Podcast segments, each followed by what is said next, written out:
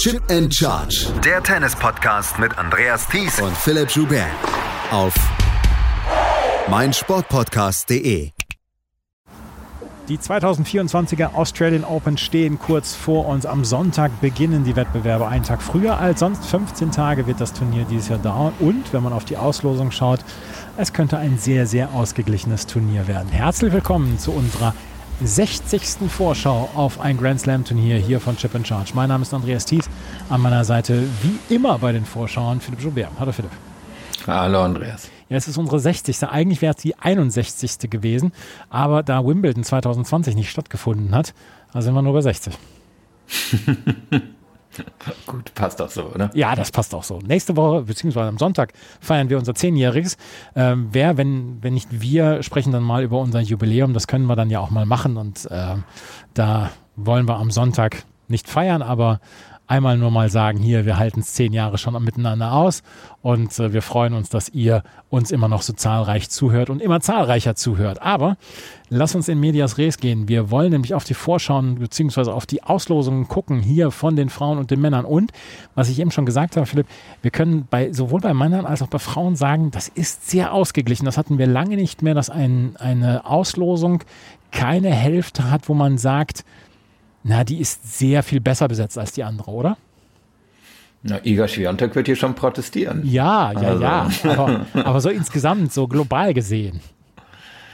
Mm, ja, wahrscheinlich schon. Also im Moment habe ich eben direkt das Damendraw vor meiner Nase und gucke auf Swiatek und komme komm nicht dran vorbei. Ähm, wobei ich glaube, das größere Problem für sie im Halbfinale warten könnte als in den ersten Runden, aber da schauen wir gleich drauf. Insgesamt ist es wahrscheinlich schon so, ja wir müssen äh, darauf schauen, dass hier Iga Swiatek heute, und da gab es ein äh, großes Raunen im Presseraum, im Pressekonferenzraum, als die Auslosung äh, veröffentlicht worden ist, dass Iga Swiatek in ihrer ersten Runde auf Sophia Kanin treffen wird. Eine von beiden hat schon mal die Australian Open gewonnen, die andere noch nicht.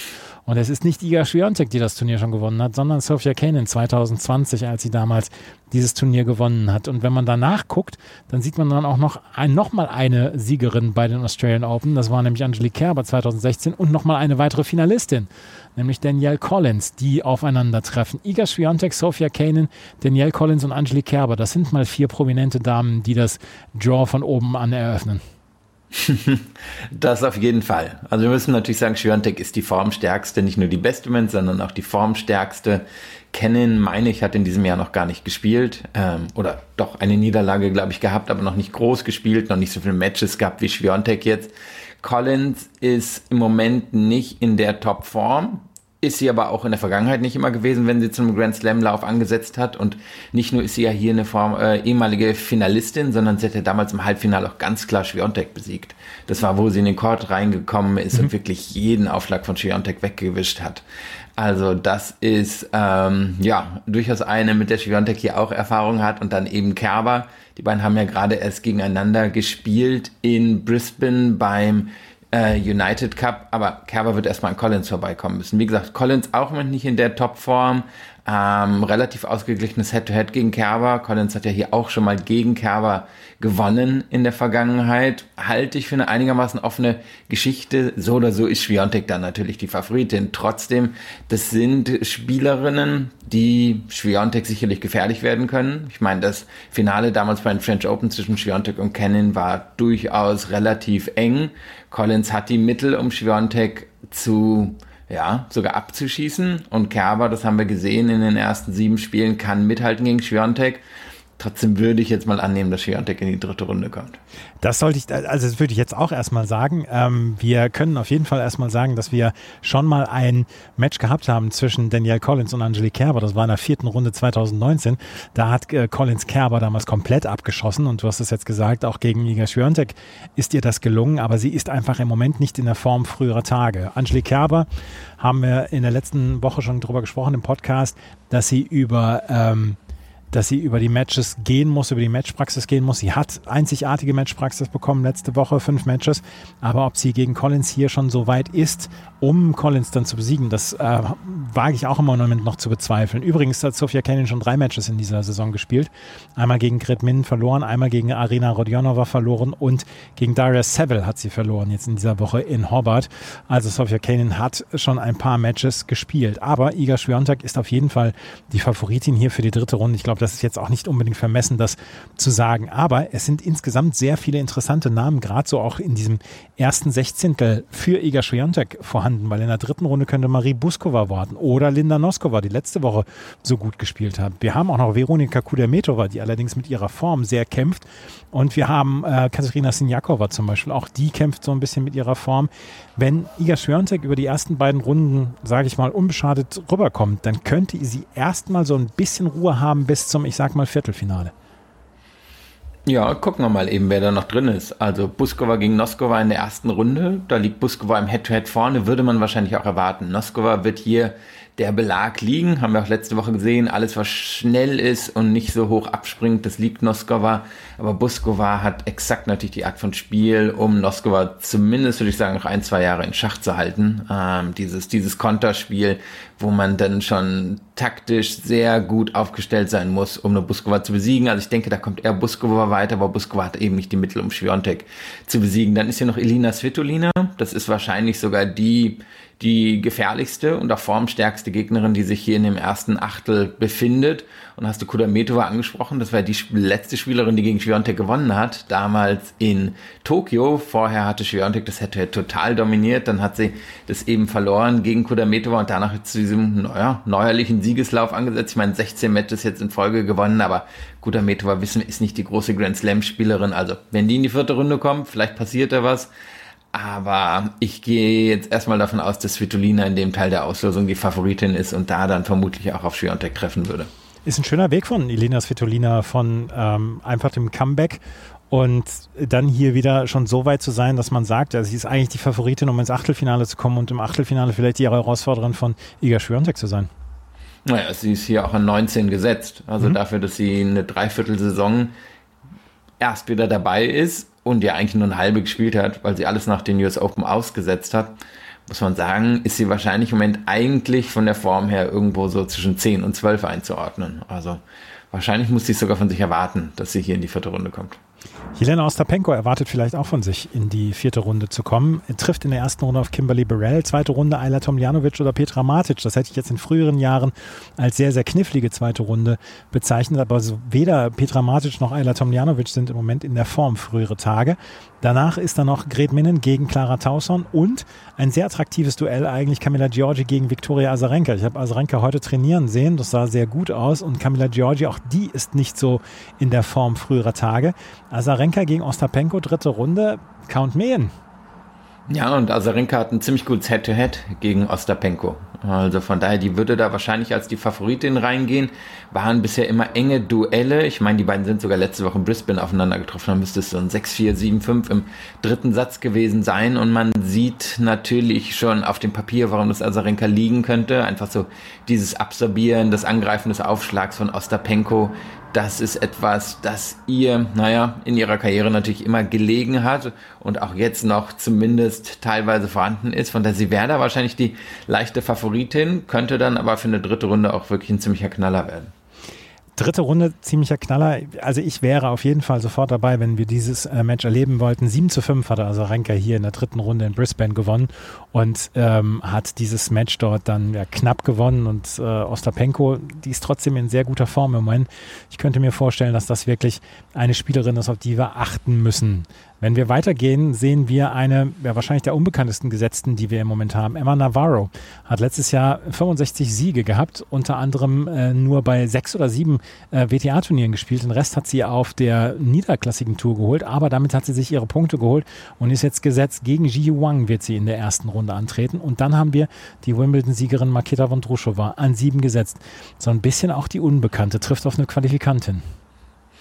Ja, und hat ja hier letztes Jahr so ein bisschen ihr Comeback auf der großen Bühne gefeiert, war ja vorher mal wieder verletzt gewesen, hatte sich dann über die Challenger an die Top 100 rangespielt und dann hier in der ersten Runde, nee, in der zweiten Runde Ange Jabeur besiegt.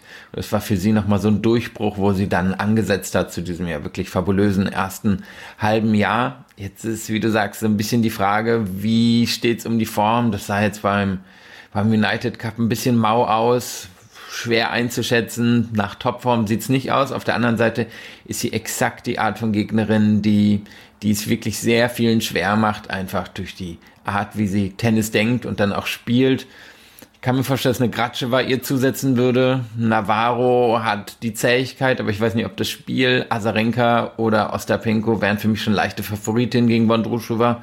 Es wäre jetzt nicht die größte Überraschung, wenn sie ins Viertelfinale käme, aber bisher hat ihr Saisonstart jetzt auch nicht darauf hingedeutet, dass sie ein absoluter Topform ist. Da ist noch Janina Wickmeier, die auf Varvara Gratscheva trifft. Ich hatte, ich hatte eigentlich gedacht, sie würde, äh, sie wäre schon zurückgetreten, Janina Wickmeier. Ein bisschen überrascht, dass sie, dass sie da drin ist.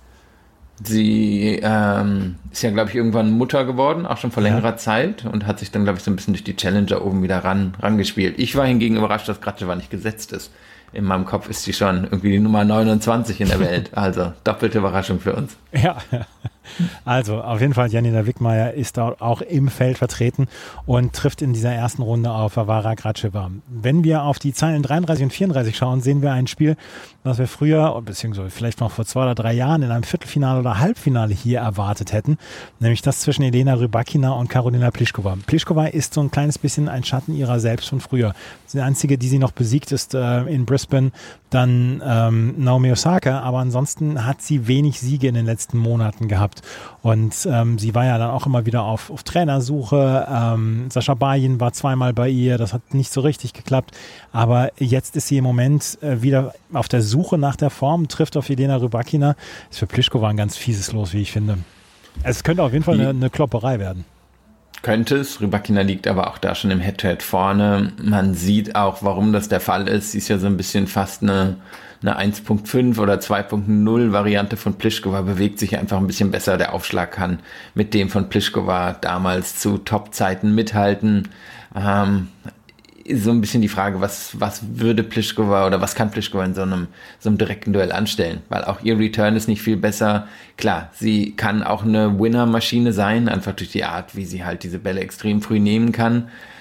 Nur, ja, wenn Rybakina jetzt nicht völlig überraschend noch in den letzten Tagen die Form verliert oder jetzt ein bisschen erschöpft ist, weil sie ja jetzt doch ziemlich viel gespielt hat, dann glaube ich auch, dass Rybakina da ziemlich locker durchgeht. Zweite Runde könnte Anna Blinkova warten oder Christina Bukscha. In der dritten Runde Jasmin Paolini, vielleicht Diana Schneider, eine sehr gefährliche Spielerin, Linkshänderin, die äh, durchaus für die Big-Time-Matches dann zu haben ist. Und da haben wir noch Tatjana Maria, die auf Camila Osorio treffen wird. Tatjana Maria, die äh, ja quasi die Frontfrau im Moment des deutschen Tennis ist und ähm, die eine okay erste Runde hat, möchte ich sagen. Ja, könnte aber von der Spielweise ihr nicht so liegen, denke ich. Osorio ist jetzt nicht vollkommen unähnlich zu Maria. Ähm, auch nicht super viel Power, ähm, hat aber ganz viele Möglichkeiten mit dem Schläger, kann ganz viel verschiedene Slices spielen, ist wirklich vorne gut am Netz, bewegt sich gut, fehlt so ein bisschen die Endpower. Deswegen hat sie häufig lange Matches, aber nicht unbedingt erfolgreiche Matches gegen richtige Spitzenspielerinnen. Ich würde Osorio da als leichte Favoritin in dem Match sehen, muss ich sagen. Wir werden sehen äh, am Sonntag, Montag und Dienstag. Wir wissen zu diesem Zeitpunkt, wo wir aufnehmen, noch nicht, welche Hälfte äh, dort ähm, Sonntag, Montag und Dienstag spielen wird. Wenn wir weiter runtergehen, Angelina Kalinina trifft auf Angela Rus in der ersten Runde. Könnte ein sehr, sehr nettes Duell werden. Sloan Stevens trifft auf Olivia Gedecki und Daria Kasatkina hat ein ganz schwieriges Los mit Peyton Stearns. Ich glaube, da wird sich Daria Kasatkina auch denken, da bin ich nicht von den Losgöttern bedacht worden. Nee, wir hatten gerade schon eine ganz zähe, hier noch eine weitere zähe Spielerin, Peyton Stearns. Eine, die, naja, so einen Chord sehr schwierig macht für die Gegnerin. Auf der anderen Seite, das kann Kasatkina natürlich auch. Aber es hat wahrscheinlich schon so ein bisschen Dreisatzmatch äh, als Überschrift oder mögliche Überschrift. Ich würde davon ausgehen, dass sich Kasatkina durchsetzt. Nur wahrscheinlich spätestens gegen Rybakina in der vierten Runde wäre der Schluss, wenn Rybakina irgendwie ihre Form einigermaßen kondensieren kann aus den, aus den ersten Tagen der Saison. Jinwen Zhang, eine Spielerin, die, der wir wahrscheinlich so ein bisschen mehr Aufmerksamkeit geben sollten, auch in diesem Jahr. Trifft auf Ashlyn Kruger in der ersten Runde, zweite Runde eventuell Katie Bolter, Yue Yuan und in der dritten Runde dann eventuell Sorana Kirstea. Da haben wir dann aber auch noch ein Match von, ich möchte nicht böse klingen, von zwei Hairspins. Emma Raducanu, die ihr Comeback hier wagt wieder nach äh, längerer Verletzung, nach ihrer, nachdem sie an beiden Handgelenken operiert worden ist, trifft auf Shelby Rogers. Beide mit Protected Ranking hier im Feld. Ähm, von Shelby Rogers haben wir auch seit Ewigkeit nichts mehr gesehen. Deswegen würde ich jetzt erstmal sagen, Emma Raducanu ist die Favoritin. Sie hat letzte Woche okay gespielt, fand ich. Und ob sie Sorana Kirstea eine Gefahr werden kann, das wird herauszufinden sein. Aber prinzipiell wäre das ja ein gutes Matchup insgesamt. Also für die Attraktivität des Spiels. Na, kurz zu den Has-Beens. Ähm, Raducanu ist natürlich zehn Jahre jünger als Rogers. Ja, also ja. Das, das wollen wir noch nicht sagen. Raducanu könnte die Tochter von uns beiden sein. ähm, ja, Rogers wollte hat seit, böse klingen. Das Rogers hat seit Wimbledon nicht mehr gespielt, ähm, war jetzt auch schon wieder verletzt. Bei ihr wirklich super schwer einzuschätzen. Ist eine, der durchaus solche Bedingungen liegen können, aber da hätte ich jetzt mehr Vertrauen in Raducanu, die, wie du sagtest, das hat gut ausgesehen. Ähm, die Rückhand ist immer noch super. Alles andere kann wackelig in ihrem Spiel sein, aber es, es war, würde ich mal sagen, grundsolide für ihr Level. Kirstea ist noch nicht in Form in diesem Jahr. Ähm, ist ja oder hat sich ja eben auch gewandelt von einem, von einem Hau drauf zu einer Spielerin, die eigentlich taktisch ziemlich klug spielt. Nur immer noch totale Formschwankungen hat. Es gibt irgendwie Zeiten, wo es richtig gut läuft und dann Zeiten, wo sie auch vier, fünf, sechs Matches immer noch in Folge verlieren kann. Also insgesamt muss man sagen, ist hier Zhang sicherlich die, die Favoritin. Ich meine, wird von den allermeisten, inklusive uns, als zukünftige oder ja, eigentlich schon in den kommenden Monaten Top-Ten-Spielerin gesehen. Die muss hier den Anspruch haben, in die vierte Runde zu gehen, egal wer da jetzt ähm, wo in der Auslosung wartet. Du hast vorhin darüber gesprochen, dass ähm, Iga Swiatek vielleicht ein Problem im Halbfinale hat. Ist das Problem Jessica Pegula? Weil die hat meiner Meinung nach eine relativ gute Auslosung. Erste Runde Qualifikantin, zweite Runde Alexandra Krunic oder Clara Burel, dritte Runde vielleicht Lin Zhu oder Martina Trevisan, Achtelfinale dann Jean Wenjiang. Ähm, das ist prinzipiell erstmal eine ganz okay Auslosung für Jessica Pegula. Ja, würde ich zustimmen. Also der United Cup war bei ihr jetzt nicht so toll. Jetzt in dieser Woche sah es aber schon wieder besser aus. Und wenn wir jetzt eben auf die direkten Gegnerinnen gucken, Burrell hat nicht das Spiel, glaube ich, um die, um die, naja, meine Tendenz immer zu sagen, die Defensive von Pegula zu knacken, aber eigentlich hat Pegula ja so ein bisschen alles. Also dieses komplette Spiel von Pegula zu knacken. Ich sehe es auch nicht bei, bei Ju. Ähm, Zheng wäre ein sehr spannender Fall.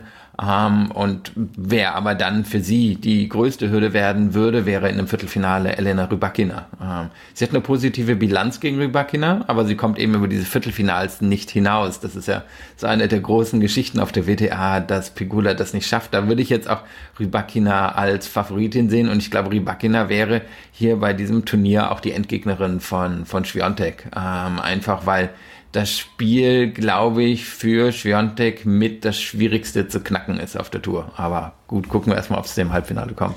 Also, geh, gehst du aufs Halbfinale rüber, China gegen ähm, Schwiontek? Ja, also ich habe die Viertelfinals Schwiontek gegen Azarenka und Rybakina gegen Pegula. Und Pegula hat eine positive Bilanz gegen Rybakina. Von daher, da habe ich schon länger überlegt. Aber auf der anderen Seite, etwas, was noch nie passiert ist, ist halt auch schwer, schwer zu tippen. Also, dass Pegula es wirklich schaffen würde, da ins, ähm, ins Halbfinale in dem Match zu kommen. Und Schwiontek gegen Azarenka, da würde ich dann Schwiontek schon vorne sehen. Ich sage, dass Jin Wenjang ins äh, Viertelfinale kommt, ähm, dort gegen Elena Rybakina verlieren wird und Elena Rybakina dann auf Iga Schwiontek treffen wird und äh, Rybakina gewinnt gegen Schwiontek im Halbfinale. Das ist so mein, mein Tipp im Moment. Ich lasse mir noch bis zum Ende der Sendung Zeit, auf dem Ende des Damensegments. Aha. Ah, da traut er sich nicht so richtig außer äh, Reserve. Wir werden gleich mal über die untere Hälfte dieser Frauenauslosung sprechen, denn auch dort ist einiges drin und äh, dort schauen wir mal, wen zum Beispiel Arina Sabalenka erwarten wird. Das alles gleich hier bei unserer großen Auslosungsvorschau von Chip in Charge auf die Australian Open 2024.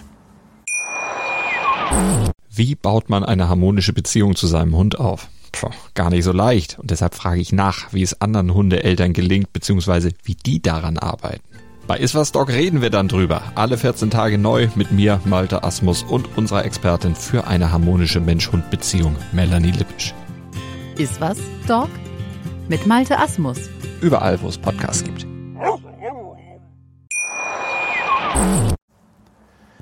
Zum 60. Mal schauen Philipp und ich auf eine Auslosung voraus und zum 60. Mal werden wir wieder exakt die richtigen Ergebnisse voraussagen können. Das hat, äh, seid ihr gewöhnt und äh, das ist fast magisch, wie wir das immer schaffen.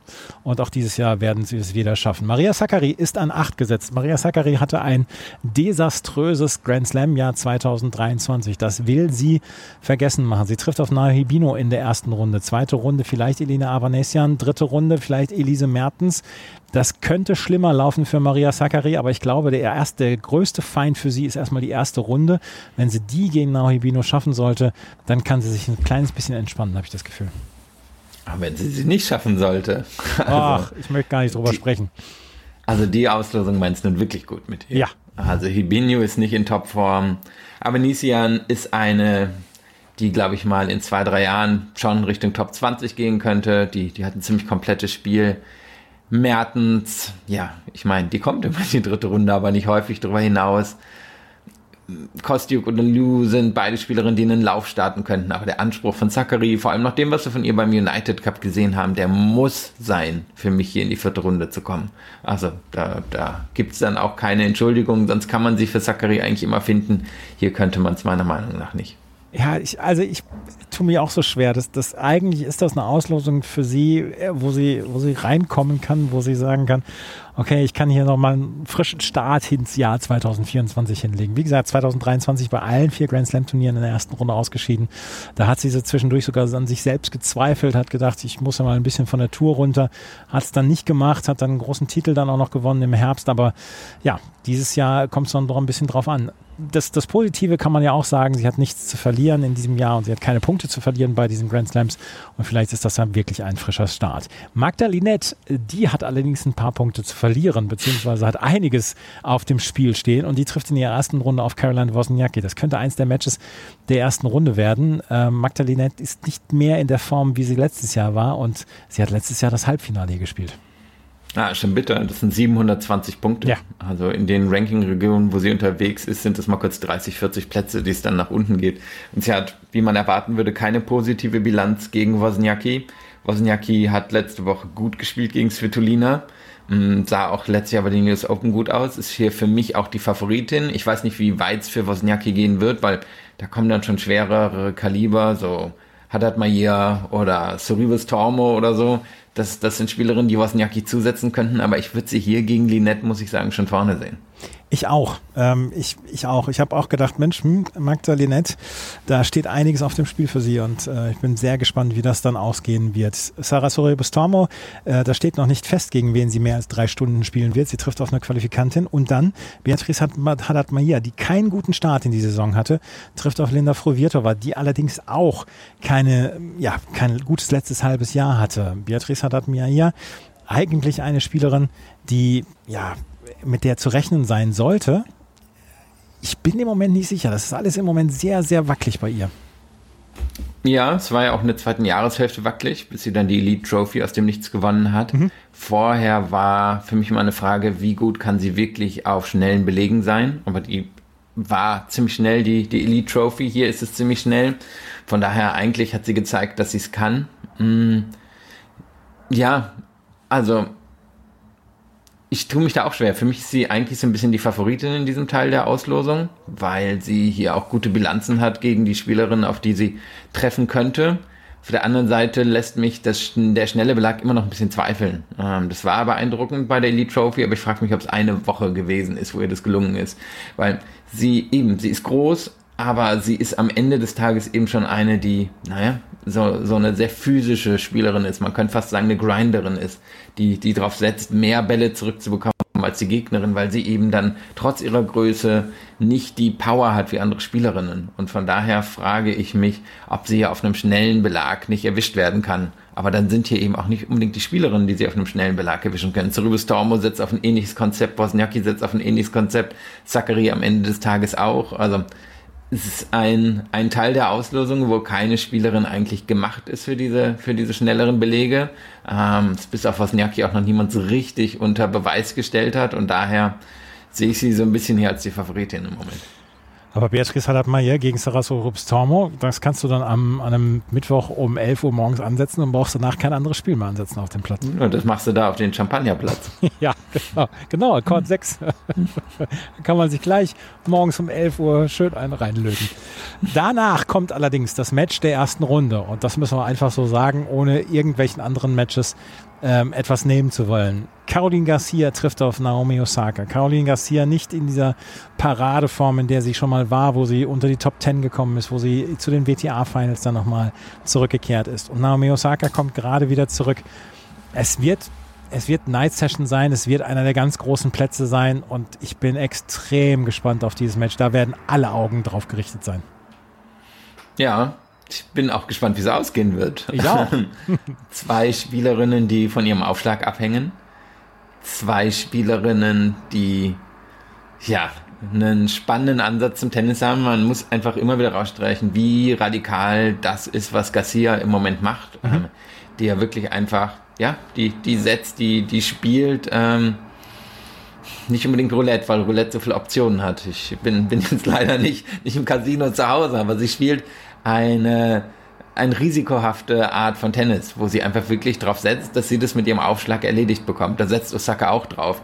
Beide ähm, werden einander jetzt eben nicht groß in Bewegung bringen können. Ähm, beide sind, glaube ich, in der Vergangenheit auch nur einmal aufeinander getroffen. Das hat Osaka gewonnen. Ich sehe Garcia hier schon als die leichte Favoritin.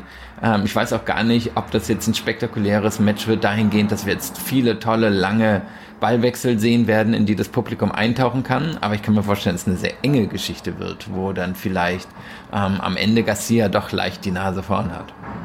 Ich bin sehr gespannt auf dieses Match. Ich glaube auch nicht, dass es das, dass das Große mit den, mit den wunderbaren Ballwechseln sein wird. Aber ähm, es ist auf jeden Fall ein Spiel, worauf die ganze Welt, die ganze Tenniswelt auf jeden Fall schauen wird. Ähm, wir haben Anastasia Potapova, die an 23 gesetzt ist, die hier die als Drittrundengegnerin dann für Garcia oder Nomo Osaka herhalten könnte. Wir haben noch Julia Putintseva, die allerdings auch nicht mehr in der Form früherer Tage ist. Und dann kommen wir an die 32 gesetzte Leila Fernandes. Die trifft auf eine Qualifikantin. Zweite Runde vielleicht Alicia Parks. Dritte Runde dann vielleicht Coco Gauff. Coco Gauff ist an vier gesetzt und trifft in ihrer ersten Runde auf Anna-Karolina Schmiedlova das könnte tricky werden, aber ich glaube, dass Anna-Karolina Schmiedlova nicht die Power hat, um jetzt die Vorhand von Coco Gauff so zu bearbeiten, dass die Probleme kriegen könnte. Nee, vielleicht auf Sand würde das ein schwieriges Matchup sein, aber ich glaube auf so einem schnellen Belag nicht. Und Goff kann zufrieden sein, denke ich. Also hier sind jetzt viele Qualifikantinnen drin, das werden wir mhm. gleich auch noch bei Sabalenka sehen. Das, das ist dann immer ein bisschen schwer vorauszusagen, wer hier eben wirklich die Gegnerinnen sind. Aber wenn wir, Entschuldigung, wenn wir jetzt mal auf die Gegnerinnen gucken, die die, die schon hier sind, äh, die hier schon hingelost wurden. Fernandez, die beiden haben noch nie gegeneinander gespielt, wäre sicherlich eine spannende Geschichte. Garcia hat ähm, in 2022 zweimal gegen Goff gewonnen bei den äh, WTA Finals und damals auch bei den US Open. Normalerweise würde man trotzdem sagen, da ist Goff die Favoritin und auch in diesem etwas ungeklärten fünften Achtel, über das wir gerade sprachen, Zachary Haddad Maia, ähm, Wozniacki, das sind eigentlich auch Gegnerinnen, die, die ihr liegen sollten. Also normalerweise würde man annehmen, dass Goff hier mindestens ins Halbfinale kommt sie hat ja den Anspruch, ins Halbfinale zu kommen. Ich, ich, also ich möchte gar nicht so richtig groß darüber diskutieren, ob sie ins Halbfinale kommt. Für mich steht fest, dass sie ins Halbfinale kommt. Es ist für mich nur die Frage, mit wie viel, äh, äh, wie viel äh, Einschläge sie einstecken muss auf dem Weg dahin. Ob es wirklich eine ganz schwierige Geschichte wird oder ob sie durchcruist. Du wirst es rausfinden vor Ort. Werd, wir werden es rausfinden. Wir werden es beide rausfinden. Ons Böhr, auch die trifft auf eine Qualifikantin, könnte aber in der zweiten Runde auf Mira Andreeva treffen. Die trifft dann auf eine andere Informspielerin, nämlich Bernarda Pera. Für Ons Böhr ist das keine gute Auslosung. Auch Jinyu Wang hat kein Problem mit schnellen Plätzen. Ons Böhr muss sich gleich von der ersten Runde an anschnallen. Ja, und hat ja auch eine Vorbereitung nicht gespielt. Also immer ein bisschen schwierig einzuschätzen, wie gut ist sie drauf bei den Australian Open auch nicht immer überragend ausgesehen in der Vergangenheit. Also könnte könnte schwierig werden. Und Andrea war, da wäre spannend zu sehen, wie die mit jemandem wie Jabeur umgehen kann. Andrea war wirklich eine taktisch sehr pfiffige Spielerin für ihr Alter, löst im Moment noch viel über den Spin, aber das glaube ich würde Jabeur nicht so zusetzen. Also das, das wäre interessant, was Andrea da einfällt hängt immer so ein bisschen ja bei Jabeur davon ab, wie gut ist die Form. Wenn die in Form ist, dann, dann glaube ich, wird sie Andrea war doch in Schach halten. Wenn nicht, und dann tendiert sie dazu, so ein bisschen so, ja, wenig energievolle Leistungen zu bringen, dann könnte ich mir schon vorstellen, dass Andreeva sie, sie besiegen würde. Das wird auf jeden Fall sehr, sehr schwierig für uns Jabeur. Alex, Ekaterina Alexandrova trifft auf Laura Siegemund. Laura Siegemund hat heute ähm, in Adelaide sowohl Einzel als auch Doppel abgesagt. Ich weiß zu diesem Zeitpunkt noch nicht, was mit ihr passiert ist, aber bis dahin war sie in Topform und hatte mit Barbara Krejcikova das Halbfinale erreicht und im Einzel das Viertelfinale erreicht. Tamara Kopacz ist da auch noch, die trifft auf ähm, Jodie Burridge und dann haben wir noch Barbara Krejcikova, die auf Mai Hontama wartet und äh, so ein bisschen Ekaterina Alexandrova ja, die, die Favoritin und trotzdem, ich, ich weiß nie immer so richtig, ob ich Katharina Alexandrova so über den Weg traue, rein spielerisch.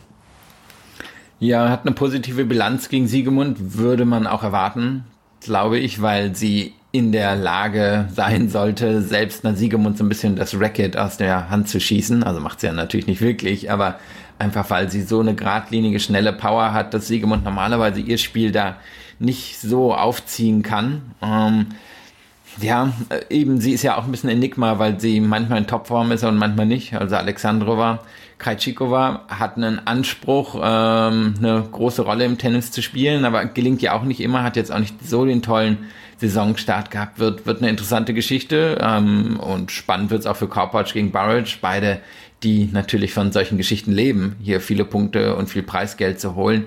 Korpatsch hat letztes Jahr mal nicht zweimal gegen Burridge gewonnen. Burridge so eine auch eine ziemlich geradlinige Spielerin, ohne jetzt so die Endpower zu haben. Normalerweise würde man denken, dass da Korpatsch wahrscheinlich leicht vorne liegt, aber es ist insgesamt ein Achtel mit ziemlich vielen Fragezeichen, also von Jabeur runter zu Kratschikova. Und dann geht es ins unterste Achtel und da haben wir Ludmila Samsonova, die auf Amanda Anisimova trifft. Anisimova gibt ihr Comeback dieser Tage und sah gar nicht so schlecht aus, Allein ihr fehlt dann auch die Matchpraxis. Ludmila Samsonova hat gegen Laura Siegemund jetzt verloren in dieser Woche, also ist auch gewarnt. Wir haben dann noch Taylor Townsend gegen Paula Badosa. Paula Badosa kommt auch wieder zurück. Das könnte ein sehr, sehr nettes Matchup werden zwischen diesen beiden Spielerinnen. Könnte ich mir so in einer Kia Arena oder in einer John Kane Arena vorstellen. Wir haben Anastasia Pavlyuchenkova gegen Donna Vekic. Auch ein Duell, was wir vor fünf Jahren gesagt hätten, das könnte so ein Viertelfinale oder Halbfinale sein. Und dann, du hast es vorhin schon erwähnt, Arina Sabalenka von der können wir noch gar nicht so richtig sagen, was auf sie wartet. Erste Runde Qualifikantin, zweite Runde Anna Bogdan, auch eine Qualifikantin, dritte Runde vielleicht Lesia Zurenko, Achtelfinale Ludmila Samsonova. Es ist schon schlechter gelaufen in Auslosungen für Arena Sabalenka. Das auf jeden Fall. Ähm, und Samsonova, bei der man auch annehmen kann, dass sie in diesem Jahr wahrscheinlich einen Top-10-Angriff startet, die kommt normalerweise erst so im Frühling richtig in Form. Die hat jetzt bisher bei den Australian Open noch nie so das tolle Resultat gehabt. Würde man eigentlich erwarten, weil es ihr liegen sollte, aber ist ihr noch nicht so gelungen. Du hast gesagt, sie hat ja auch gegen Siegemund in Adelaide verloren. Ähm, Vekic ist eine, die normalerweise von den Bedingungen hier profitiert, aber auch noch nicht das große Australian Open Resultat hatte. Also normalerweise sollte Sabalenka hier durchkommen. Auf der anderen Seite wird es wirklich so laufen, dass alle Top 4 ins Halbfinale kommen? Ich weiß es nicht. Ähm, irgendeine wird wahrscheinlich schon am Wegesrande zurückbleiben. Das Problem ist, ich weiß im Moment nicht welche. Und deswegen habe ich halt hier auch wieder Coco Golf gegen Arena Sabalenka. Und es ist, es ist langweilig, es tut mir ja auch leid, aber ich sehe halt im Moment noch keine Spielerin, die hier durchbrechen kann. Ja, es gibt die ein oder andere Spielerin, wo man sagen kann, die könnte auch einen tiefen Run hier haben und die könnte jemanden wie Coco Golf oder jemanden wie Arina Sabalenka herausfordern, aber ich sehe sie halt im Moment nicht. Gut, also du hattest. Ich hatte Rybakina, Rybakina im Finale gegen Coco Golf. Okay, und das Coco, gewinnt? Das gewinnt Rybakina. Das gewinnt Rybakina, gut. Ich hatte ja im Halbfinale oben, jetzt gab Schiontek gegen Rybakina. Mhm. Unten hatte ich in den Viertelfinals Haddad Maia gegen Goff und Krajcikova gegen Sabalenka. Und habe dann jetzt gesagt, dass im Finale Schwiontek Krajcikova besiegt. Das, das sehe ich halt noch nicht, Philipp, aber ich lasse mich gerne eines Besseren belehren.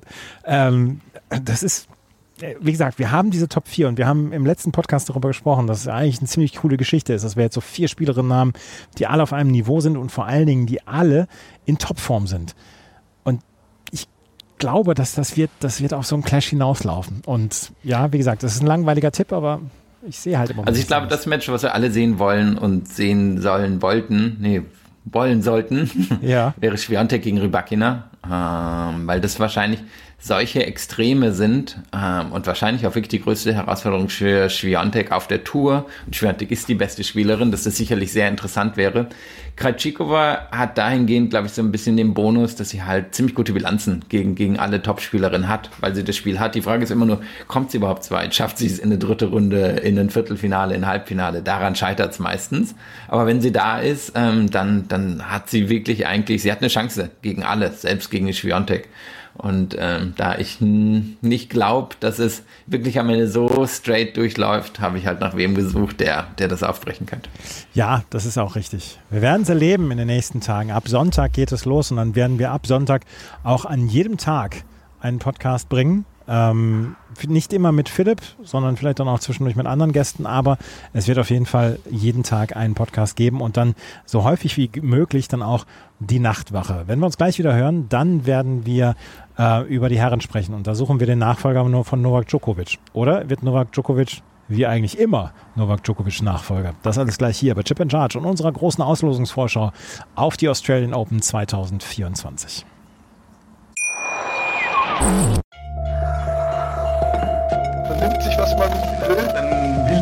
Gerüchte entstanden. Fast nichts davon stimmt. Tatort Sport. Wenn Sporthelden zu Tätern oder Opfern werden, ermittelt Malte Asmus auf meinsportpodcast.de. Folge dem True Crime Podcast, denn manchmal ist Sport tatsächlich Mord. Nicht nur für Sportfans.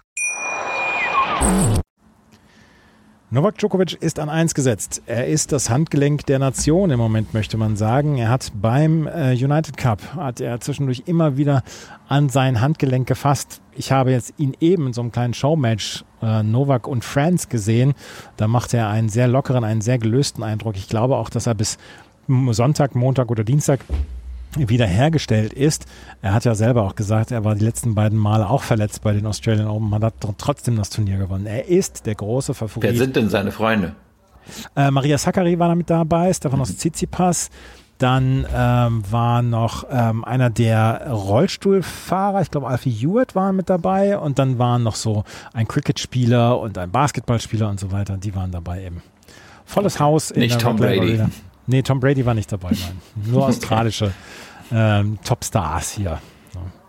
Und es war vor voller Halle in der Rod Laver Arena und da machte er einen sehr gelösten Eindruck. Er trifft auf einen Qualifikanten oder Lucky Loser. Ähm, ein Lucky Loser könnte auf jeden Fall dabei sein. Aslan Karatsev ist zu dem Zeitpunkt, wo wir hier aufnehmen, einer derer, die schon rausgezogen haben aus diesem Turnier. In der zweiten Runde könnte er auf Alexei Popperin treffen. Popperin hat heute seine Pre-Pressekonferenz gebracht, ist voller Selbstbewusstsein, aber auch er ist nicht zu 100% fit.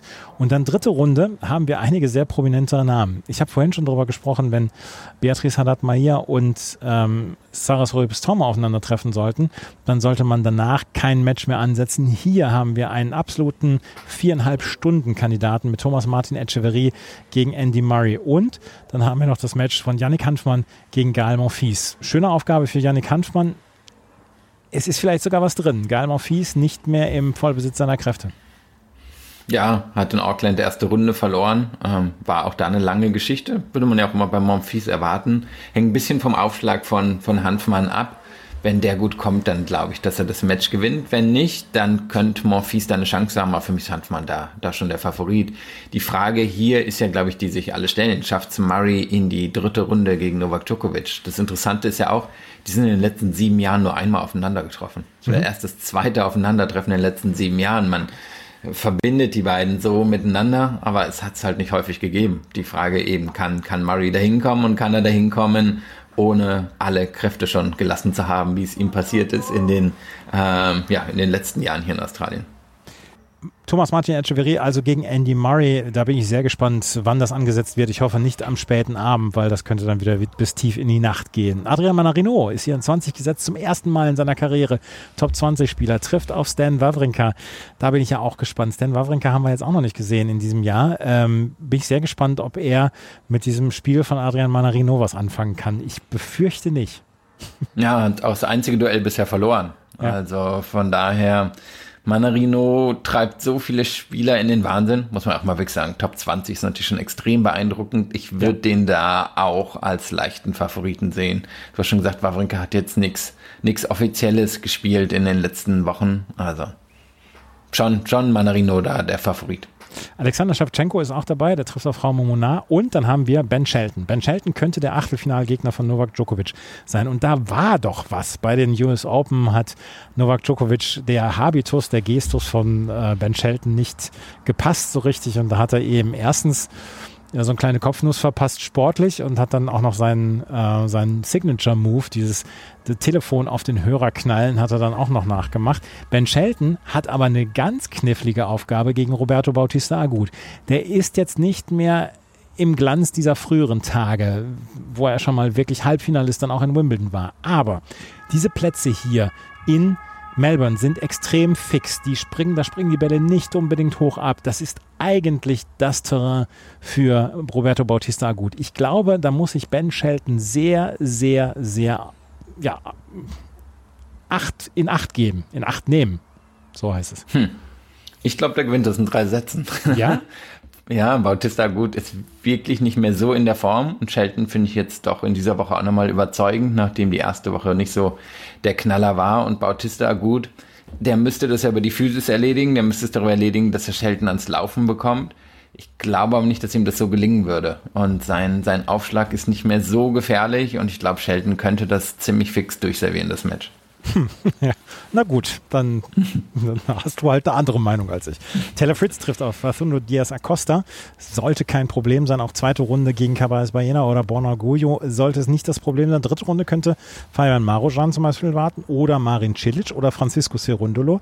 Das könnte eine interessante Nummer werden für Taylor Fritz, hier ins Achtelfinale zu kommen. Trotzdem sollte er meiner Meinung nach Favorit sein. Aber dann kommen wir in eine sehr, sehr, sehr interessante Ecke dieses Draws. Wir haben Lorenzo Musetti, der trifft auf Benjamin Bossi in der ersten Runde. Dann haben wir James Duckworth, letzte Woche gut gespielt, gegen Luca van Asch aus Frankreich. Dann haben wir Jordan Thompson, der sehr gut in Form ist, gegen Alexander Vukic auch aus Australien. Und dann haben wir Ding, Ding, Ding, das Spiel der Spiele dieser ersten Runde bei den Herren, Stefanos Tsitsipas gegen Matteo Berrettini. Ich traue Matteo Berrettini jetzt im Moment kein Viertelfinale oder Halbfinale hierzu. Ich traue ihm aber zu, in einem Best-of-Five-Match an einem Abend alles reinzupacken, eine fantastische Aufschlagsleistung zu bringen und Stefanos Tsitsipas aus dem Turnier zu werfen. Ja, also ich kann es mir vorstellen, ob es jetzt so passieren wird. Das ist eine andere Geschichte, aber ähm, hier muss auch Stefanos Tsitsipas höllisch aufpassen. Ich glaube, Berrettini hat Tsitsipas noch nie besiegt. Also ich meine, da war eine Aufgabe oder so mal dabei, wo, wo es dann in seine Richtung ging. Aber ich meine, Tsitsipas hat eine wirklich gute Bilanz gegen Berrettini. Sowas wie 4-0, 5-0, 5-1, so um den Dreh. Ähm, Tsitsipas natürlich die etwas explosivere Version von Berrettini, die Frage bei Berrettini ist immer, wie fit ist er? Ähm, wie ist die Vorbereitung jetzt wirklich für ihn gelaufen?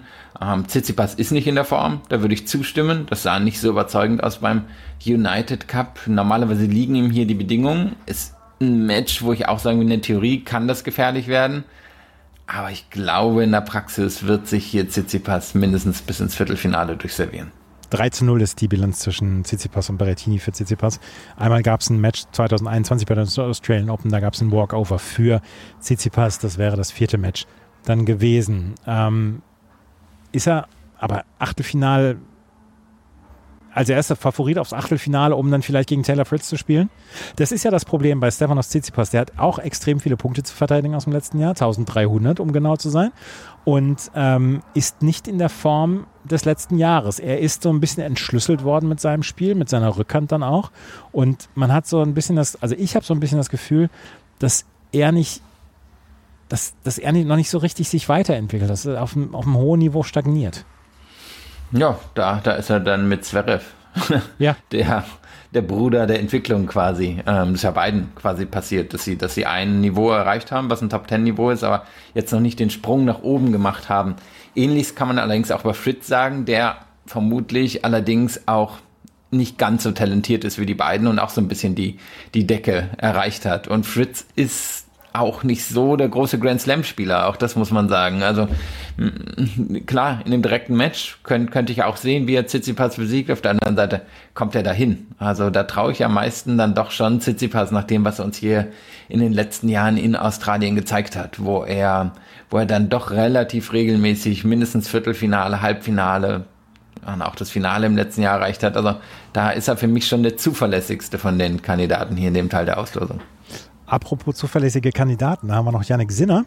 Der trifft auf Botik van der Sansrolp in der ersten Runde und könnte in der dritten Runde auf äh, Sebastian Baez oder JJ Wolf treffen. Ich würde jetzt eher von JJ Wolf als Sebastian Baez ausgehen. Wolf kommt einfach auf diesen Hartplätzen besser klar. Yannick Sinner, den müssen wir natürlich unter besondere Beobachtung stellen. Der hat im letzten Herbst hat er für sich selber allerdings auch für die gesamten Zuschauerinnen und Zuschauer feststellen lassen, dass er zu den Big Four jetzt dazugehört, dass er einer der vier besten Tennisspieler der Welt ist. Und er muss natürlich inzwischen einen anderen Anspruch haben, als zu sagen, okay, Viertelfinale ist ganz okay für mich oder ganz gut für mich. Alles andere ist ähm, Zugabe. Er muss sagen, ich will hier ins Halbfinale kommen, ich will vielleicht sogar ins Finale kommen. Äh, die Auslosung meint es, bis zum Achtelfinale erstmal gut mit ihm. Ich weiß nicht, wie fit Karin Khatschanov ist. Der hat mit Jan-Lennart Struff in dieser Woche trainiert. Michael Kohlmann hat gesagt, da sah er sehr, sehr gut aus. Aber bis dahin, finde ich, hat Yannick Sinner erstmal so ein bisschen Ruhe. Auch Francis Tiafoe traue ich nicht alles zu im Moment. Und zu Sinner und zu Medvedev und Alcaraz, die nachher noch kommen, müssen wir sagen, haben alle keine Vorbereitung gespielt. Also das ist ein bisschen schwer einzuschätzen. Normalerweise sollten alle gut genug sein, genau das trotzdem für sich nutzen zu können. Und das gesagt, die Auslosung ist nicht so herausfordernd für ihn. Also Anspruch muss Halbfinale sein. Auf der anderen Seite hat bisher ein Halbfinale in seiner Karriere erreicht. Also wäre, wäre jetzt auch noch nicht die, die Normalität, die er jetzt hier widerspiegeln würde, sondern immer noch was Besonderes. Aber wenn wir durchgehen von der Sunschrolp, glaube ich, also herausfordernder Gegner für viele, aber jetzt eben auch nicht der Big Match Player. Keiner, keiner, der Sinner bei einem Grand Slam rausnimmt. Ähm, Ähnliches gilt eigentlich runter bis, bis in die vierte Runde. Klar, da könnte das ein Tiafo schaffen, da könnte es ein Khatschanov schaffen. Nur würde ich Sinner in diesen Matchups dann, dann auch in der Favoritenstellung sehen. Er ist auch der Favorit in diesem Viertel für mich. Ähm, wird trotzdem spannend zu sehen sein, wie er damit umgeht, dass er eben noch keine Vorbereitung gespielt hat. Ja, ich, also es ist ein Kaltstart für ihn und trotzdem sollte er erstmal so reinkommen und sagen, das sind, das sind zwei, drei Runden dabei, wo er sich einspielen kann einfach erstmal. Also Boris ja. Sandsrold ist ein guter Tennisspieler, aber ich kann mir nicht vorstellen, dass er Yannick Sinner in irgendeiner Weise Schwierigkeiten bereitet. Nee, ist ein guter Tennisspieler, ein guter Einspieltennisspieler wahrscheinlich. Ja, ne? wahrscheinlich. Ja. Alex de Minaur, über den haben wir gesprochen, dass der nämlich zum ersten Mal die Top 10 geknackt hat. Der erste Spieler aus Australien seit Leighton Hewitt, der äh, unter den Top 10 ist. Hat allerdings dann auch eine erste Runde, die knifflig sein könnte. Milos Raonic. Ich habe Milos Raonic diese Woche trainieren sehen. Er machte einen sehr fitten Eindruck. Er machte auch einen sehr gelassenen Eindruck. Das hat mir sehr gut gefallen und ähm, ich bin gespannt, ob er das über ein Best of Five Match, ob sein Körper da auch mitmacht über ein Best of Five Match. Ja, sagen wir so, Demenor wird ihn laufen lassen. Ja, das glaube ich auch. Und das weiß ich nicht, wie lange ihm das gelingt. Ja, Alex Simenon hat allerdings keine leichte Auslosung. Zweite Runde Matteo Arnaldi. Matteo Arnaldi gehört zu den jungen Nachwuchskräften der Italiener, die wirklich Talent haben. Dritte Runde könnte Nicolas Jarry warten. Nicolas Jarry, ein Spieler, der ihn vielleicht ja vom Platz schießen kann.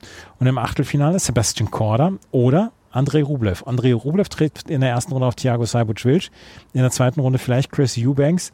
Das sind, das sind Lose, wo man sagen würde, wenn die alle fit sind, könnten das knifflige Lose sein. Aber Andrei Rublev muss doch hier den Anspruch haben zu sagen, ich, ich komme hier auf jeden Fall ins Viertelfinale. Ja, ist der Anspruch. Ich sehe zwei, zwei möglich schwierige Matchups. Das eine wäre Korda, ähm, der jetzt in Adelaide auch wieder ein bisschen die Form gefunden hat der, glaube ich, hat Fähigkeiten, die Rublevs Rhythmus brechen können. Und ich glaube auch, dass Rublev da nicht unbedingt in die Rückhand würde so permanent reingehen wollen. Also das, glaube ich, ist theoretisch schwierig für ihn. Alex Di Minor, da würde ich ihn als leichten Favoriten, aber eben im Moment nicht als großen Favoriten sehen. Und von daher kann ich mir schon vorstellen, dass Rublev hier vor dem Viertelfinale ins Schwimmen kommt. Normalerweise sollte er Favorit sein, das Viertelfinale zu erreichen. Hat er ja auch dreimal letztes Jahr geschafft. Ähm, ob er da dann darüber hinauskommen könnte, das wäre ja die Frage. Das ist ihm in seiner Karriere noch nicht gelungen und ich sehe ihn jetzt auch nicht zum Beispiel an einem Sinner vorbeikommen. Ich sehe ihn auch nicht an Sinner vorbeikommen, aber Rublev muss doch erstmal sagen, okay, in die zweite Woche komme ich auf jeden Fall, auch wenn ich mich auf dem Weg dahin erstmal ganz viel selber hassen muss und mir vielleicht auch wieder selber Schmerzen zufüge, aber er muss doch auch inzwischen in diesem, in diesem, in, dieser, in diesem Level sein, zu sagen, ich bin dabei und ich gehöre dazu zu den absoluten Topspielern. Ja, in der Theorie schon. Aber ich muss auch sagen, dass ich ihn hier gegen Dimenor ausscheiden sehe. Ähm, ich glaube, dass Dimenor hier dann wirklich auch mit dem Publikum unterstützt, ihn in so einem langen, langen Schinken irgendwie am nächsten Samstag oder Sonntag äh, hier rausnehmen kann. Und wer verliert im Halbfinale gegen Novak Djokovic? Ja, bleibt nur Sinner, ne? Es also wäre wär sicherlich interessant, wenn die beiden aufeinandertreffen. Und ähm, na klar kann Sinner das jetzt auch schaffen, das haben wir auch gesehen. Best of Five ist aber eine andere Geschichte. Wenn das Sinner schaffen würde, dann wäre das schon, schon, das wäre schon eine ziemliche Ansage. Ähnlich auf der, nicht ganz auf dem Level von dem, was Alcaraz mit ihm in Wimbledon angestellt hat. Oder vielleicht doch, wenn man überlegt, wie häufig Djokovic hier schon gewonnen hat. Also das, das wäre dann eine ganz schöne, ganz schöne Mammutaufgabe. Wir sind so langweilig geworden mit unseren Tipps. Naja, Tennis hat sich wieder stabilisiert, ne? Nach ein paar Jahren des, des äh, Durcheinanderseins. Ja, ich habe halt auch Sinner gegen, äh, gegen Djokovic. Das ist, das ist halt so. Wir werden gleich mal überprüfen, ob wir dann auch noch die anderen zwei der Big Four im Halbfinale haben. Das wird nämlich der letzte Teil unseres heutigen Podcasts sein. Die untere Hälfte der Australian Open 2024 bei den Herren. Und ähm, auch da haben wir einige wirklich sehr, sehr interessante Matches. Das alles gleich hier bei Chip and Charge und unserer großen Vorschau auf die, US, auf die Australian Open 2024. Hey, Malte Asmus von meinsportpodcast.de hier. Ab März geht's weiter mit unseren 100 Fußballlegenden. Staffel 4 bereits. Freut euch auf Zlatan Ibrahimovic, Michel Platini, Cesar Luis Minotti, Paolo Maldini, um nur mal vier zu nennen. Und bis wir mit der vierten Staffel kommen, hört doch einfach noch mal rein in die bisherigen drei Staffeln. Ronaldinho, Sepp Meyer, Gary Lineker, Lothar Matthäus und viele weitere warten da auf euch. 100 Fußballlegenden. Jetzt überall, wo es Podcasts gibt. Holger Rune ist an 8 gesetzt und glaubt ich, hat nicht so richtig viel Freude an der Auslosung. Erste Runde Yoshihito Nishioka sollte auf jeden Fall machbar für ihn sein. Zweite Runde Laszlo Gero oder Arthur Cazot, sage ich jetzt auch mal, ist er der Favorit. Aber die dritte Runde, die ist nämlich gespickt. Und wenn Tellen Griegspor jetzt hier sagt, Leute, was wollt ihr eigentlich hier von mir? Ich bin zum ersten Mal gesetzt und kriege dann in der ersten Runde Roman Safiuddin und in der zweiten Runde vielleicht Arthur Fies. Das ist eine Horrorauslosung für Tellen Griegspor und es könnte eine Horrorauslosung für Holger Rune werden, meiner Meinung nach. Wie geht's dir? Auf der anderen Seite hat er gerade Safiulin besiegt in Brisbane. Also ich hatte auch erst gedacht, ah, das wäre der klassische Kandidat, um Rune rauszunehmen, aber er hat's gewonnen, muss man dann schon, schon festhalten. Und ich glaube, Fies ist auch noch, ja, vielleicht so sechs bis zwölf Monate davon entfernt, Rune wirklich über bester Five in Gefahr zu bringen. Also ich hatte auch ein Bauchgefühl wie du und dann, dann habe ich es mir nochmal näher angeguckt und denke, eigentlich sollte Rune, Rune da schon durchkommen, mindestens in die vierte Runde. Ich bleibe bei meinem Bauchgefühl, dass das äh, eine ganz, ganz, ganz, ganz vertrackte Auslosung ist für Holger Rune. Und Tellen Grigspor, wie gesagt, das ist der, der wahrscheinlich hier am meisten so ein bisschen drunter leidet, weil der hat, der kriegt halt wirklich zwei, zwei Brocken in den ersten beiden Runden vorgesetzt. Wenn er jetzt da vorbeikommt und gegen Holger Rune in der dritten Runde spielt, na dann kann ihm eigentlich gar nicht so richtig viel passieren. Hugo Imbert ist dann 21 gesetzt, trifft auf einen Lucky Loser oder Qualifikanten, könnte aber in der zweiten Runde auf Zhang Zhizhen treffen. Und Zhang Zhizhen hat auf Hartplätzen unter Beweis gestellt, dass er ein wirklich guter Spieler ist. Dritte Runde Hubert Hurkacz. Hubert Hurkacz trifft auf einen Qualifikanten oder Lucky Loser. Zweite Runde, dann vielleicht Dennis Shapovalov. Allerdings kommt der jetzt erst zurück nach langer Verletzung. Er hat seit Wimbledon erst ein einziges Match gespielt. Und dritte Runde dann gegen Hugo Imbert oder Zhang Zhizhen. Hubert Hurkacz wird gefordert sein, aber er sollte den Anspruch haben, im Achtelfinale Holger Rune zu treffen. Ja, hatte ein enges Match im letzten Herbst gegen Imbert, Basel oder Wien, eins von beiden. Das, das war wirklich ziemlich eng, so 7-6 im dritten Satz oder so. Also da kann man in der Theorie was sehen, aber bei einem Grand Slam, hm, auf der anderen Seite Hurkacz bei einem Grand Slam, hm, also sind, sind schon ein paar Fragezeichen drin. Wenn es wirklich gegen Rune geht, dann glaube ich, dass Rune da, da die Nase vorne haben würde. Und wir müssen natürlich schon so ein bisschen fragen, wie sehr ist Hurkacz unter Umständen mitgenommen von der, ja, von der Geschichte beim United Cup, wo er jetzt nicht so glorreich gespielt hat in den, in den finalen Matches. Also da frage ich mich schon, hat ihm, hat ihm das jetzt einen Knick im Selbstvertrauen gegeben, nachdem das ja eigentlich ganz gut aussah in den letzten Monaten? Ja, das ähm, ist eine gute Frage. Ähm, das, die stelle ich mir auch. Ich bin sehr gespannt drauf, ob ähm, Hubert Hurkacz das jetzt so ein bisschen vergessen machen kann und äh, ob er da ja so ein bisschen eine Lehre raus, draus gezogen hat dann auch. Aber wir wissen es, Hubert Hurkacz und Grand Slams, das ist noch keine Liebesgeschichte. Und ob das eine wird, das wissen wir zu diesem Zeitpunkt auch noch nicht. Gregor Dimitrov, der im Moment in absoluter Topform ist, trifft auf Martin Fucovic. Martin Fucovic im Moment wohl auch nicht so richtig fit. Dann haben wir ein Match, was eine absolute 50-50-Nummer ist zwischen Sebastian Ofner und Tanasi Kokinakis. Maximilian Matra sollte Favorit sein gegen Nuno Borgisch und Alejandro Davidovic Fokina ist auf Hartplätzen nicht so gut wie auf Sandplätzen. Das müssen wir, glaube ich, auch eingestehen. Vielleicht geht es sogar fürs, für Maximilian Matra Richtung dritte Runde. Ja, der hat jetzt in diesem Jahr noch nichts gespielt. Das habe ich nicht falsch gesehen, ne? Maximilian Matera, der war beim United Cup dabei und hat diese Woche nicht gespielt, genau. Ah ja, genau, okay. Er war, war da quasi der Ersatzspieler, ne? Mhm, genau. Ähm, ja, schwer zu sagen. Also Davidovic Fokina ist ja nun wirklich, mein, der, der kann hier irgendwie ins Viertelfinale einziehen, der kann aber auch die erste Runde in 3, 2 und 1 verlieren. Also sehr schwer zu sagen für mich, wenn ich da jetzt drauf gucke, ist Dimitrov einfach der klare Favorit. Ähm, Frage ist einfach, würde Dimitrov hier eine, eine vierte Runde überstehen? Ja, die vierte Runde, die musste Dimitrov überstehen. Aber was ich ja so schön finde, ist, dass er einfach in dieser unglaublichen Form ist. Und ähm, Mal gucken, ob er die vierte Runde überstehen würde. Die wäre wann wahrscheinlich, sage ich mal, gegen Daniel Medvedev. Der trifft auf einen Qualifikanten oder Lucky Loser. Zweite Runde Emil Rousseau-Vori, dritte Runde Felix Auger-Aliassime. Der trifft im Krisenduell auf Dominik Thiem in der ersten Runde. Felix Auger-Aliassime diese Woche gegen Daniel Altmaier in drei Stunden in Auckland ausgeschieden, sah noch nicht wieder so richtig gut aus, scheint aber wieder fit zu sein. Dominik Thiem, auch der hadert mit sich und der Form das ist ein interessantes Duell. Für beide ähm, steht da eine ganze Menge auf dem Spiel. Aber Daniel Medvedev gegen Gregor Dimitrov ist jetzt erstmal für mich ausgemachte Sache im Achtelfinale. Für dich auch, oder?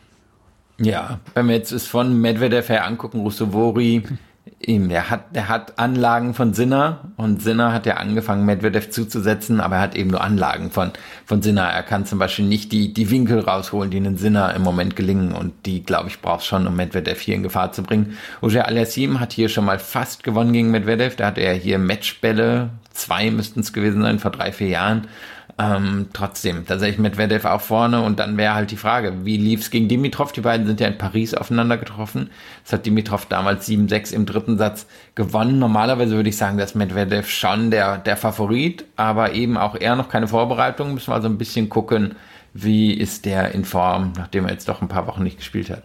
Den habe ich auch diese Woche im Training gesehen, sah auch sehr entspannt aus. Alexander Zverev er hat nach seinem, äh, ja, nach seiner Schwerstarbeit, die er in Sydney beim United Cup ähm, durchführen musste, in dieser Woche erst spät angefangen mit dem Training, trifft auf Dominik Köpfer in der ersten Runde. Das ist natürlich aus äh, deutscher Sicht dann eher ein unglückliches Duell. Alexander Zverev hat letztes Jahr nur ein einziges Mal gegen einen Linkshänder verloren und das war gleich zu Anfang gegen Marc-Andrea Hüßler. Danach hat er kein einziges Match mehr gegen einen Linkshänder verloren. Ich glaube auch nicht daran, dass er gegen Dominik Köpfer verlieren wird. Zweite Runde Sun Wukong, dritte Runde Jerzy Lehetzka oder vielleicht der junge aufstrebende US-Amerikaner Alex Michelson. Ich gehe eher von Jerzy Lehetzka aus. Gegen den hat er letztes Jahr beim United Cup verloren, aber sollte in dieser Form dann erstmal Favorit sein. Zverev kann sich nicht unbedingt beschweren über seine Auslosung, wie ich finde. Auch Richtung Achtelfinale nicht. Ja, und da können wir gleich noch drüber sprechen. Lehetschka sehe ich schon als gefährlich. Ja. Jetzt nicht unbedingt jemand, der, der Zverev unbedingt besiegen muss, aber der halt durch seine Konstanz schon so die klassische Herausforderung ist, mit der Zverev sich auch mal schwer tut, wo er auch mal irgendwie in den fünften Satz gehen kann. Du hast schon angesprochen, United Cup, da hat ihn Letschka besiegt. Das, das war damals Comeback von Zverev. Danach haben sie nochmal gegeneinander gespielt. Das war jetzt auch eine eher enge Geschichte. Ähm, ja, das ist halt jemand, der, der kann ähm, nicht nur das mögliche Tempo von Zverev absorbieren, sondern glaube ich auch Zverev ziemlich viel schicken wahrscheinlich gewinnt das Zverev irgendwie in einem engen vierten oder ähm, 6-3 im fünften Satz oder so. Aber es wäre so das klassische Zverev-Match, wo es mal schief läuft. Im Achtelfinale könnte dann äh, Kaspar Ruth auf äh, Zverev warten. Der hat in der ersten Runde gegen Albert Ramos Vignolas zu tun. Zweite Runde vielleicht Max Purcell. Dritte Runde Cameron Norrie. Cameron Norrie hat heute rausgezogen aus Auckland. Ähm, es soll eine Vorsichtsmaßnahme sein, laut der britischen Kollegen. Ähm, Cameron Norrie oder Kaspar Ruth im Achtelfinale für Alexander Zverev? Mm, Ich glaube eher Kaspar Ruth und für mich ist Ruth hier auch die potenzielle Überraschung des Turniers, muss ich sagen. Also der sah wirklich gut aus beim United Cup. Ja. Und sah auch aus, als wenn er, wenn er irgendwie so einen Plan hat, wie er, wie er das mit seiner Vorhand gedenkt, in dieser Saison zu machen. Die ist ja einfach einer der besten Schläge auf der Tour. Das sah aus, als hätte er für sich so einen Klärungsprozess durchlaufen. Muss man natürlich immer abwarten. Ich meine, der, der hat gute und enge Matches schon gehabt gegen Zverev. Da wäre Zverev jetzt nicht der ganz klare Favorit. Könnte natürlich mal sein, dass er sich da durchserviert. Kann aber eben auch sein, dass Ruth ihn mit der Vorhand so dominiert, dass, dass Zverev da den kürzeren zieht. Also für mich ist Ruth der potenzielle Überraschungsmann des ganzen Turniers. Ähm, ich habe ihn jetzt nicht ins Halbfinale, aber ich wäre jetzt auch nicht völlig überrascht, wenn er, wenn er hier weit kommen würde. Tommy Paul trifft auf Gregor Barrea. Tommy Paul auch hier eine ganze Menge an Punkten zu verteidigen in diesem Jahr. Letztes Jahr fantastisch hier gespielt in Australien. Wir haben Jack Draper, einen der wahrscheinlich gefährlichsten ungesetzten Spieler, die wir in diesem ähm, Draw haben. Der trifft auf Markus Giron. Tommy Paul gegen Jack Draper.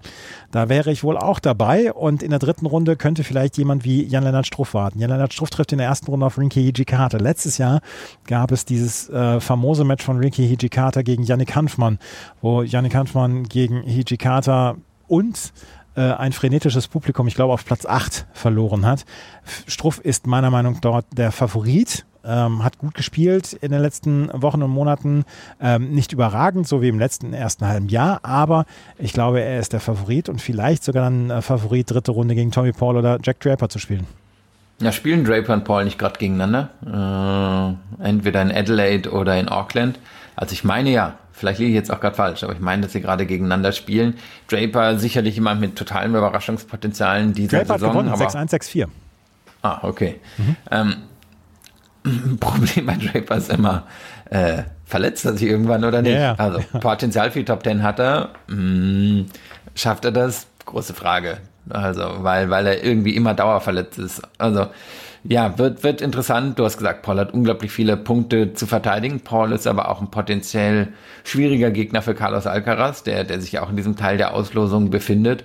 Und Struff würde sich wahrscheinlich nicht beschweren, wenn er ein paar Punkte mitnehmen kann, denn der hat ab, ab sehr bald viel zu verteidigen. Gegen Hijikata sehe ich ihn auch als Favoriten, wird, wird, also Hijikata macht Matches schwierig und Hijikata bekommt sehr viele Bälle zurück, ist super athletisch und so, aber normalerweise sollte sich Struff da allein ob des Aufschlags durchsetzen. Kecmanovic ist die vielleicht ein bisschen bessere Variante von, von Hijikata, das könnte schwer werden und dann eben die Frage Draper oder Paul, die wären beide Favoriten, wenn jetzt auch nicht überragende Favoriten gegen Struff.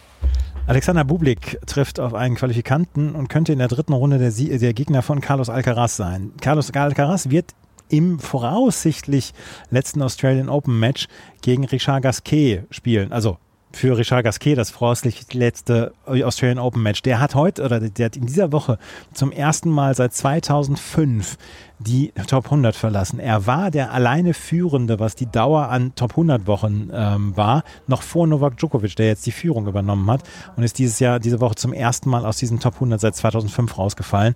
Carlos Alcaraz gegen Richard Gasquet in der ersten Runde. Zweite Runde durchaus tricky gegen Daniel Evans oder Lorenzo Sonego, auch wenn beide nicht in absoluter Topform sind.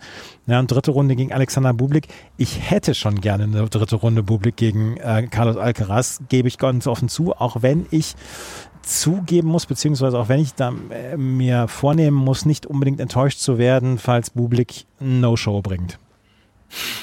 Ach, ich glaube, Alcaraz fände das ganz amüsant. Der, Ja. der kann sich ja schon immer freuen über solche Matches. ähm, der hätte auch Freude, glaube ich, an dem Match gegen Dan Evans. Das war bei News Open so eine, so eine enge Kiste. Also eigentlich war es nicht eng auf dem, auf der Spielstandsanzeige, aber als Match war es durchaus eng. Alcaraz hat jetzt dieses Showmatch gegen Diminor gehabt, das hat er verloren, ne? Meine Ja. ich? Ähm, Ja, aber das, also das, heißt- das sollten wir nun wirklich überhaupt nicht betrachten. Nee, es war jetzt halt das einzige Match, was er, glaube Ja. ich, jetzt eine richtige Genau. Vorbereitung gespielt hat. Ne? Also, ich würde ihn jetzt hier auch als Favoriten in diesem Viertel sehen. Ähm, Er hat, finde ich, eigentlich eine ganz gute Auslösung, um sich in Form zu spielen. Gegen Richard Gasquet wird er gewinnen. Evans wäre für ihn, glaube ich, eine, eine ganz nette Geschichte. Bublik auch.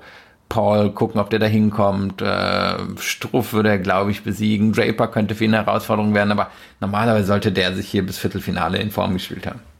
Das glaube ich auch. Und gegen wen spielt er im Viertelfinale? Ich habe ihn jetzt gegen Kaspar Ruth ähm, am Spielen und dann ähm, in der anderen im anderen Viertel habe ich, mach's mir mal ganz kurz auf, weil ich, weil ich mir doch aufgeschrieben habe, äh, muss man in meinem Alter dann schon irgendwann machen, hatte ich Medvedev gegen Rune und dann, ja, habe ich das Langeweiler Halbfinale Djokovic Sinner Medvedev Alcaraz und dann Djokovic besiegt Medvedev. Ja, ich glaube nicht an Holger Rune, der kommt nicht ins Viertelfinale, der wird äh, wahrscheinlich gegen Arthur Fies vorher verlieren. Ähm, Arthur Fies habe ich hier als Überraschungskandidaten und der kommt nämlich ins Viertelfinale und trifft dort dann, Entschuldigung, auf Daniel Medvedev. Medvedev kommt ins Halbfinale ähm, und er trifft dann ah, ich, ich, eigentlich würde ich gerne sagen, dass er nicht auf Carlos Alcaraz trifft, aber ich sehe halt irgendwo niemanden aus dem untersten Viertel, der Carlos Alcaraz hier besiegen könnte. Und ähm, deswegen habe ich hier Alcaraz gegen Arthur Fies, nein, Entschuldigung, gegen Daniel Medvedev im Halbfinale und Daniel Medvedev gewinnt und äh, wird dann im Finale gegen Novak Djokovic verlieren und Novak Djokovic gewinnt dann zum ähm, elften Mal, ne? Ja. Ja. Das ist, Haben wir äh, beides exakt selber Finale. Ja. Aber gut. Ja, was sollen wir machen? Aber es liegt halt ein bisschen auf der Hand, muss man sagen. Ne? Absolut. Ähm, es ist halt in diesem Jahr, wir haben sehr viele Favoriten, also sehr viele klare Favoriten.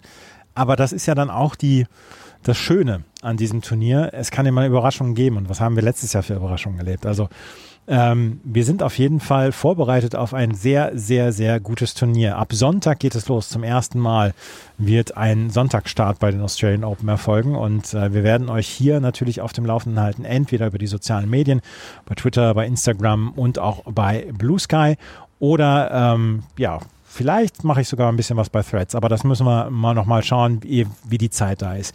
Unser Programm, ab dem Sonntag werden wir täglich die Podcasts, die Zusammenfassungspodcasts haben. Entweder mit Philipp oder mit Gästen. Philipp ist die meiste Zeit dann dabei morgens um 7 Uhr wird es so häufig wie möglich, ich kann nicht versprochen, dass, versprechen, dass es die täglich geben wird, wird es so häufig wie möglich die Nachtwache geben, wo ich euch in einem 10-Minuten-Segment dann ähm, mit allem versorge, was in der Nacht passiert ist, während ihr geschlafen habt. Und ähm, ja, dann schauen wir mal, wie das Turnier dann verlaufen wird. Wir hoffen, das hat euch gefallen hier mit unserer Auslosungsvorschau, mit unserer 60. die wir gemacht haben in unserer äh, zehnjährigen Karriere. Jetzt am Sonntag, wie gesagt, ist unser zehnter Geburtstag. Wenn euch das gefällt, was wir machen, freuen wir uns wie immer über Bewertungen, Rezensionen auf iTunes und auf Spotify. Die sozialen Medien habe ich erwähnt. Und wenn euch das so gut gefällt, dass ihr uns auch finanziell etwas zukommen lassen wollt, dann könnt ihr das tun. Entweder über PayPal oder über Steady. Die Links dazu findet ihr in den Show Notes. Vielen Dank fürs Zuhören. Bis zum nächsten Mal. Auf Wiederhören. Chip and Charge. Der Tennis-Podcast mit Andreas Thies und Philipp Joubert. Auf meinsportpodcast.de. Wie baut man eine harmonische Beziehung zu seinem Hund auf? Puh, gar nicht so leicht. Und deshalb frage ich nach, wie es anderen Hundeeltern gelingt, beziehungsweise wie die daran arbeiten. Bei Iswas Dog reden wir dann drüber. Alle 14 Tage neu mit mir, Malte Asmus und unserer Expertin für eine harmonische Mensch-Hund-Beziehung, Melanie Lippisch. Iswas Dog mit Malte Asmus. Überall, wo es Podcasts gibt.